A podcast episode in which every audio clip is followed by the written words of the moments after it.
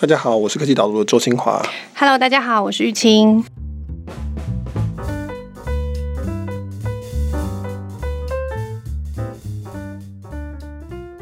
你要先跟大家说声抱歉，是不是？对，就是我的喉咙其实已经不太好，大概已经两个月了。那这个月一个月好像有一点严重，所以今天就是尽量表现了，希望不会影响到大家听众的聆听的体验。哦，今天说话比较吃力一点，不过没关系，我们以内容取胜。是是是。那玉清，你我们的粉丝团其实说起来也有快四万人追踪，有没有人人说要来收购我们的粉丝团？我们果然是切入点有点硬哦。嗯、呃，没有，我很想知道我们的行情价哎，我一直很期待。我看那个几千人的粉丝团都有人问，我想说科技岛可能有点机会，不知道是我们有点难操作还是怎么样，我还没收到这样的询问呢。就是没有跟上这一波潮流。嗯，是是是，但就是就是我们今天想要来聊的一个话题。对，就是大概从上上个礼拜开始啊，网络圈就传出来各个粉丝团。被中国收购的消息，然后呢，很多人都贴出了对话截图，就说：“哎，管管要不要卖粉丝团？”然后看起来好像行情价是一个粉丝是一块到零点一块之间的样子。对，后来还有什么两三块，嗯、反正行情价也蛮乱的，就是。而且价钱也蛮低的啦，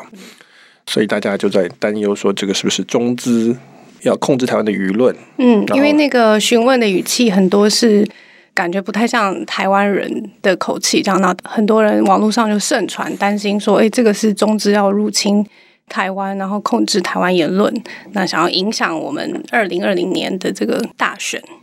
对，所以这后面的阴谋论一整套了嘛。就是很多人都说，大概是确认有交易的粉丝团，然后有一些看到他的语气变得像中国的语气，或者用简体字，或者用中国的用语，或是转贴一些中国的内容农场文，就是那些好笑的图啊、文章怎么的，让大家觉得说后面的人其实是种子。还有人联想到说，前一阵子不是习近平有这个什么告台湾同胞书吗？意思就是说，反正接下来就是不管做法，全体动员要完成统一大业嘛。所以很多人推测说是。中国各个省、各个部的这种网宣部就动员起来。其实那个资讯很乱，很多不同的来源在。对啊，有有人截图那个汇款的资讯是来自台湾农会交易粉丝页的汇款。接下来的推论就是说，已经渗透我们的农会系统了。这样。对，在这个文章里面，我们先从一个刑事办案的角度来看，好了，其实是很困难的。就是说，粉丝页的交易本来就在嘛，哦，这个已经在很久了。那其实大部分买卖人都是台湾人，或者说是台湾公司。特别是台湾的公关公司，其实买粉丝页或下广告，某一种形式上的买一天的这个意思，其实是行之有年嘛。然后这都是公关公司本来就会做的事情。如果是中国真的要来买的话，其实大概也是透过台湾的某些公司或是公关公司来买，这比较合理，可以推测是这样子。那所以其实你去追查资金，大概是追查不出什么东西出来的。有人去追查，就追查到了南部的农会，好像是一个国泰世华的一个账户那样子。这个可能是中国的资金啊，但是它也有可能真的就是你说蓝营或绿营在做的事情。其实蓝营跟绿营也一直都在做这些事情啊，买粉丝团或是操作网军或者白银，哦，都可以。所以只能是用阴谋论来看待。那你做要真的要找到证据，其实是很困难的。对啊，因为粉丝团、脸书它就是一个行销的工具啊，所以本来就很容易有这样交易或买卖的行为存在。既然是这么稀松平常的事情，想要追查出背后的阴谋，并不是一个很容易的事情。而且大家其实真正担心的，并不是这个粉丝团的收购，而是担心说会不会有人会要散播一些想要影响台湾人的资讯。对，那这个有趣的地方是说，传统上我们其实对于媒体的资金来源是有明确的规范，但这个是讲大众媒体，所以大众媒体我们有所谓的党政军退出媒体的条款。当然有中资的条款，可是这个能够这样管，是因为过去是寡占嘛，大众媒体是有限的，数字有限，所以很好管。那现在变成是有很多的粉丝团，你可以看到俄罗斯干预美国选举或者美国这个舆论，这个是马克·佐伯格自己说，这个很明显干预来源就是来自于俄罗斯的，甚至几乎可以说是拿两栋大楼里面在做的事情。那可是你能不能管呢？这牵涉到说到底，Facebook 或者 Line 是不是一个媒体平台，要怎么管？台湾，你讲假新闻，Line 上面搞不好是更多的。我们两个都有惨痛的经历，在很多奇怪的群组里面，都会看到一些我们都觉得很离谱的东西，这样子。但是大家继续的在转传。那同时，也就是一个问题，就是很多人就会开始想说，我们现在也没有一个理论架构来说，如何用很多小小的粉丝团来引导舆论，这个是其实是缺乏研究的。我们大家都知道，过去只有寡占的大众媒体时候怎么控制，这个很大家都知道。但是今天是几千人、几千人、几百人、几百人的这种小粉丝团，或者是达到几万人，然后他平时也没有真的在表达什么政治立场，他可能只是到了选举之前才开始突然发一些东西，然后他发的东西可能也不是说，哎，我支持谁啊，蔡英文啊，是什么？韩国瑜之类的，他可能只是在创造分裂，他可能在刺激大家的对抗，他也没有说我要支持某个政党，或是某个公投选项，或是某个候选人，那你怎么样去管理这个事情？那其实，在不管是美国或是台湾，这其实都是新的问题，也没有真的人能够很清楚的讲说，那我们该怎么办？对，你文章里面有提到的是说，他们在操作的时候，比如说以俄罗斯影响美国选举好，他并不是要你去支持俄罗斯的什么政策，或者是喜欢普丁，没有，他是要激起美国内部的对话跟分裂。我知道有一个教授有分享，就是说他们在台湾的作战的方式，可能就是激起大家对于某些议题有一个。很极端的对立的面，比如说不管是同性的议题，或者是年金改革，或者是什么，就是有一个很明显的对立方的时候，他就这样让大家对这个议题产生很强烈的情绪，然后自然就会开始分化，大家就难以集结成共识，他某种影响的目的就已经达到了。对，那这个我们用传统的法律或是传统的概念去对抗这个问题就很困难，因为我们传统上是说。你的言论不可以拿来去影响，比如说不能够去为特定的候选人抬轿，或者是为了特定的政党去抬轿。那但是你如果只是在批评或者是在骂人，这其实常常是保护的，这个是言论自由的部分。但是现在他们专门在创造激烈的分化，那我们该怎么办？我们要就让他继续这样做吗？可是你如果说我们要把它禁止的话，那一般人的言论自由可能也会受到影响。就是说我可能是真心的认为。中国很强大，我们应该要归顺中国。好，这是比喻，好，不是真的。这样可能会顺便连我这种言论都被打压。照理说，台湾民主国家言论自由，我们认为大家要有发表言论的权利，那怎么办？要如何在抵抗外国势力的同时，又要不要伤害到我们人民本来觉得应该拥有的一些自由？对，所以接下来就是说，至少你不要传播一些不真实的东西去混淆。那如果都是真相，都是实际的事情，一般人就可以用自己的判断力去判断。虽然这个点还是不是很明确，但是就是说，至少以打击假新闻这件事情来说，是大家目前认为第一优先的项目的。不过就是在打击的过程中，造成非常非常多反弹。就像你刚刚提到的，很多人认为这根本就是侵害我的言论自由。为什么我不能发表这样子的意见？对，我们现在台湾。至少有一圈人，他的意见是说，假新闻实在是太泛滥了，太严重了。不管是政治上的，不管是医学上的，不管是一些什么意识形态上的，实在太可怕了。比如说，美国有反打疫苗的活动，比如说有认为地球是平的，哦，这都是很多人真心相信这些事情。然后大家觉得说啊，这假新闻太可怕了。那所以呢，他们就去推动政府说，我们要来打击假新闻。政府最近就是 NCC。开罚，就是罚中天嘛，说他们报道那个什么天空有祥云，代表什么什么什么之类的这种很古早味的这种假新闻。你的形容好好笑。对，就是假到有一种。不过重点是说，这种做法其实反而在传统的言论自由的这个讨论里面是最糟糕的做法。言论自由的意思就是政府不应该来管言论这件事情，不管是真或假。它的概念就是说。就让言论去彼此之间辩论就好了，反正不管是坏的或好的，至少我们要保障这个言论有自由。那这样的话，他们辩论到最后，真相会赢。真理越辩越明，真理越辩越明。所以只要保障所有人都有发言的权利就可以了。对，这是传统新闻自由、言论自由的概念。就算你政府或者我们讲当权者或者讲主流或者多数人认为某一个意见是错的，但是我们不能够因此把它关起来，我们要让他有机会去跟我们辩论。这样子的话，对整体来讲是比较健康的。如果政府当权者或主流可以把小众的意见、负面的意见关起来的话，那就就很危险了。所以传统上面，它的言论自由基本上是在限制政府的权利。但是现在台湾因为大家非常的担忧这个假新闻的事情，大家非常的有一种急迫感，所以就变成是说一直在要求政府来管。那这样政府实际上也开始管了，我觉得可以理解了。对很多人来说，比较可以接受的。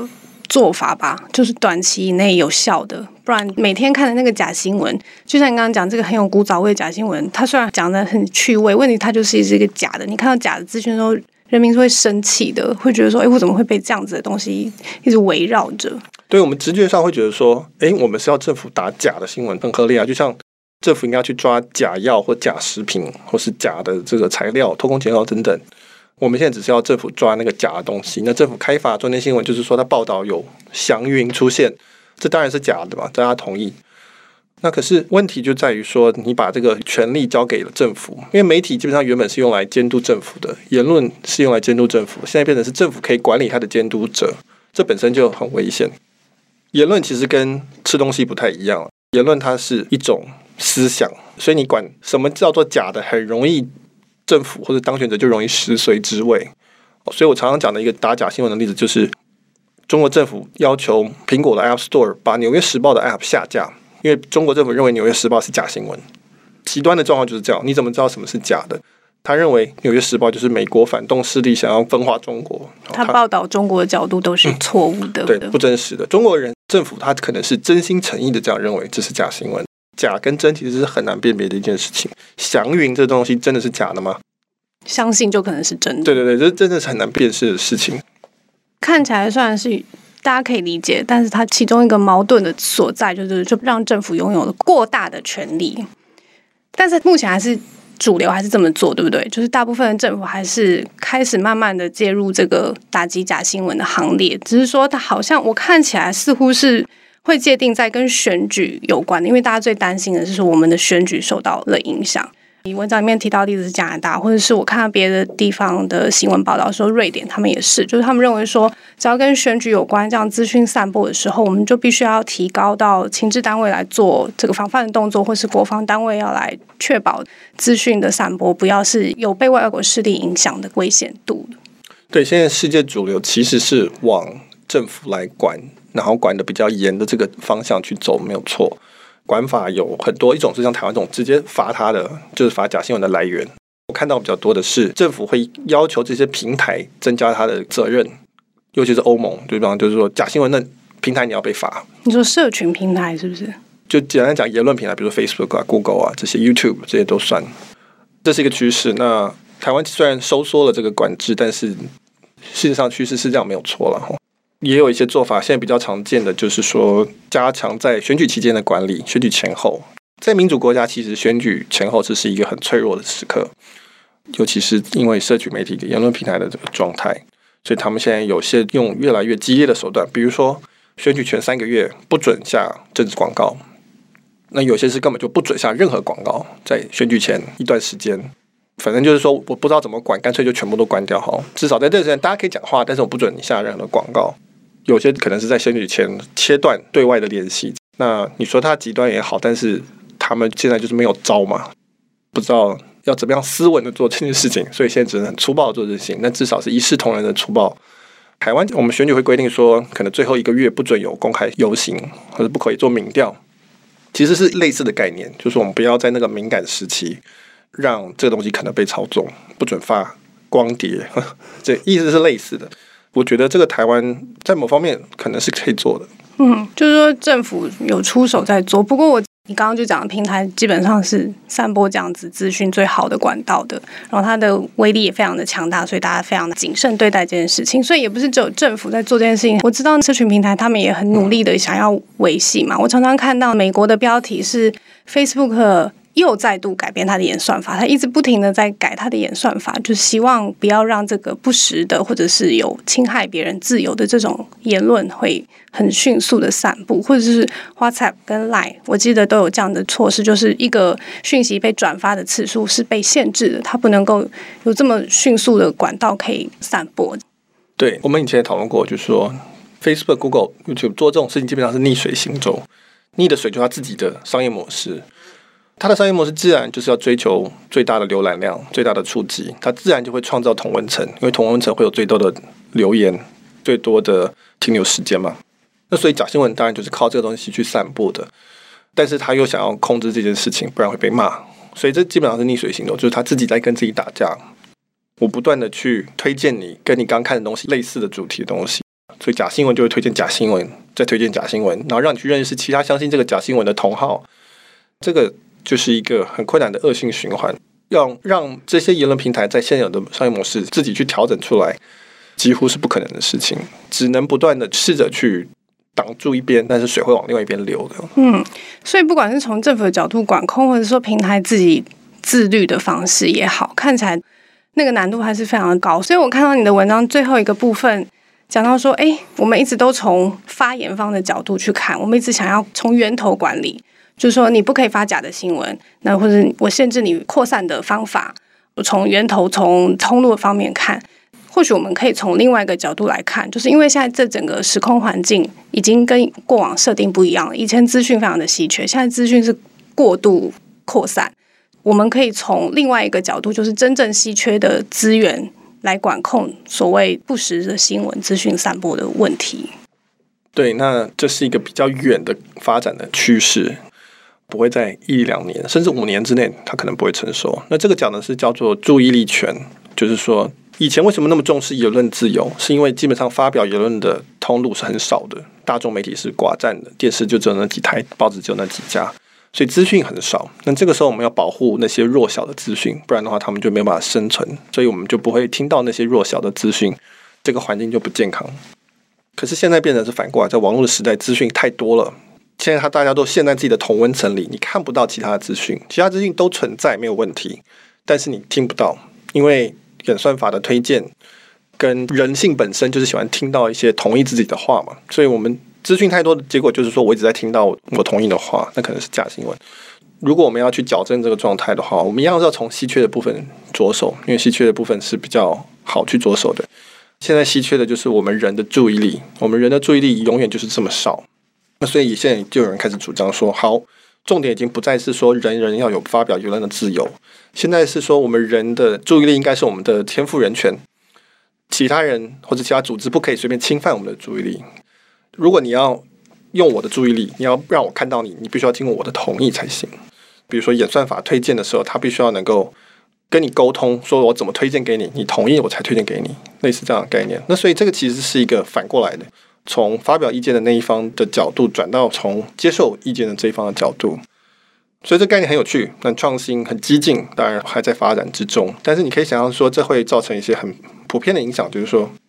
第一想到就是广告业。现在的广告业，比如说高速公路看板，他没有在管你的人权的，他就放在那里，你经过就是一定得看到，这是现在的逻辑。他放看板的权利大过于你控制你自己注意力的权利。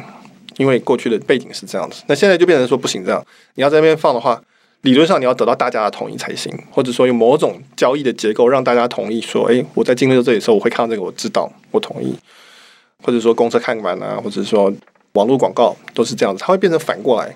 这还是可以运转的，只是它因为这个权利没有出来，所以我们还不知道它运转起来会发生什么样子。或者是说 email 嘛，我们常常收到 email 的广告信，那之后就会变成是。你不能随意的寄信给我，你要经过我同意，你的信才会进到我的信箱，才会进到我的眼球里面。对，这是一个很好的一个例子。那现在其实区块链就有人在做了，就是说我的 email 系统基本上是你要付钱，信才会出现在我这边来，我会定个价钱。我觉得那招很高明，就是还要付钱，因为付钱的话，那个人寄的时候他成本很理解，他需要很慎重的考量，你也需要确保他送过来资讯是对方想要看到的。对，比如说我的我有个 email 名单，email 名单里所有人寄信都有都不用钱，这等于一个合约嘛。但是只要你不是这名单里面来的，那你就可能要付，比如说一块钱。你可以决定不要寄，或者说觉得真的对我有益，那你寄给我一块钱，那我看了之后觉得有益，我再还你那一块钱，那没问题。可是这就会很严重的打击到发广告信的人。发广告信原本他是要一次发一百万封信的，他现在成本就忽然变一百万倍。刚才那个高速公路看板也是类似的，就是它可能会变成是说每个车子身上会有一个机制，只要那车子通过你了。你那高速公路看板的广告商就必须要付一块钱给那个车子的那个账号，否则的话就不能把你的看板放在这里。这是一个很有趣的概念，它可能就会解决掉今天的这些问题。就是说，假新闻很好做，但是他不见得愿意花那么多钱。假新闻的创作者过去是因为成本低嘛，那现在他不见得愿意花那么多钱，特别是他花的钱可能不会高于我自己个人对我的注意力所赋予的价值。反而是比如说科技导读好了，我们我们自认为是优质的，不是假新闻的媒体，那我们就可能就很乐意付这个一块钱两块钱给那些还不是顾客人看，那他看了以后觉得满意，因为他一次订可能就是一个月费，那我们觉得划算，我们愿意出这钱。可假新闻他不愿意出这钱，他可能不觉得他有这么大的这个效益。这不一定啦，这不一定，因为你不晓得后面的资本到底有多庞大。对，我们还不知道未来的所有的人，不管社会阶级，他们对自己的注意力会赋予多少的价钱，这个我们不知道，这个都很有趣，但是都还要再等它发展出来才看得到。总而言之，这是一个其中一个新的发展的趋势，就是说，我们干脆从权力的角度重新来定义这个事情，说不定可以解决这个问题。对啊，我一看到这个新闻散播，尤其你特别强调说假新闻，它是一种经过设计的、非常精美良好，目的就是要挑起你的情绪反应的一种资讯嘛，所以他花很多时间在准备假的资讯上面。然后我们正常的人。我们在判断资讯的时候，没有那么多时间，我也没有时间一直去事实查核，或是判断说这个要挑起我的情绪，这可能是假的。我如果每一个新闻看到每一个东西，我都要花这个脑力去判断，就很累。所以我就好像在跟一台超级电脑在比赛的感觉一样，因为可能有很多的社群平台都一直在送这样的讯息给我，我就觉得说好像好累、好辛苦。有一种无力抵抗的感觉，但是如果换一个角度来说，我的注意力是有价的。我从我的注意力开始去选择我要看什么的话，感觉是有一点一点曙光的样子存在。我个人是看好，应该说我觉得这是合理，这符合这个现状，就是注意力是稀缺，资讯是无限的这个状态。我觉得技术上已经有一些可能可以因此而调整的地方，甚至可以创造出一些新的服务。但是，任何牵涉到基本人权的更改的这个东西，都非常非常非常用十个非常可能都无法描述它有多么困难去调整。很多企业原来的商业模式的设定是在刚刚前面讲这种言论呃应该要平等自由发挥的状态下面去做的。那现在换一个角度看，大概很多转型的必要也会非常的辛苦的事。对，第一步大概就是一些企业它会以类似这样的角度去丢它的服务，就像我们刚刚讲的 email 服务，就像我讲科技岛读这种订阅服务。我们基本上的概念是这样子，从这边开始做起，就是讲远一点，我相信将来有钱的人他会怎么样？他会很保护他的注意力，他会用各种工具跟付更多的钱来保护他的注意力，因为他的注意力要留在有用的东西身上。这个就是新的奢侈的其中一种。没有钱的人，他可能就没有办法做这个事情，或他不愿意做这个事情，会先从商业上来反映这个改变，然后才可能慢慢的去影响到我们讲法规的部分。嗯。好，那我们今天讨论就差不多到这里。那刚刚大家听到选择科技导读，可能就是保护你的注意力的一第一步。所以呢，今天我们要提供大家一个折扣码。听科技导读听众，可能有些人还不知道，我们其实是一个网站。那 Michael 他提到的观点呢，其实在网站上面的文章都是可以看到的。那我们每一周有三篇的电子报，都是由 Michael 一个人撰写的。所以你如果很喜欢他的观点，然后很希望多吸收到这样子的资讯的话，欢迎订阅科技导读。那我们现在有提供我们 Podcast 的读者一个优惠码，输入以后呢，你就可以折我们任何方案的五十元。所以以月费来说的话，大概就只要一百九十九块，你就可以收看我们所有的内容了。那这个优惠码叫做 Podcast，P O D C A S T，那就欢迎大家来订阅科技导读。所以就是在。科技导读网站的订阅的这个页面上面，它有一个优惠码的栏位，你就输入 Podcast，那你就可以折五十块钱。嗯，好，好，谢谢大家，谢谢，拜拜，拜拜。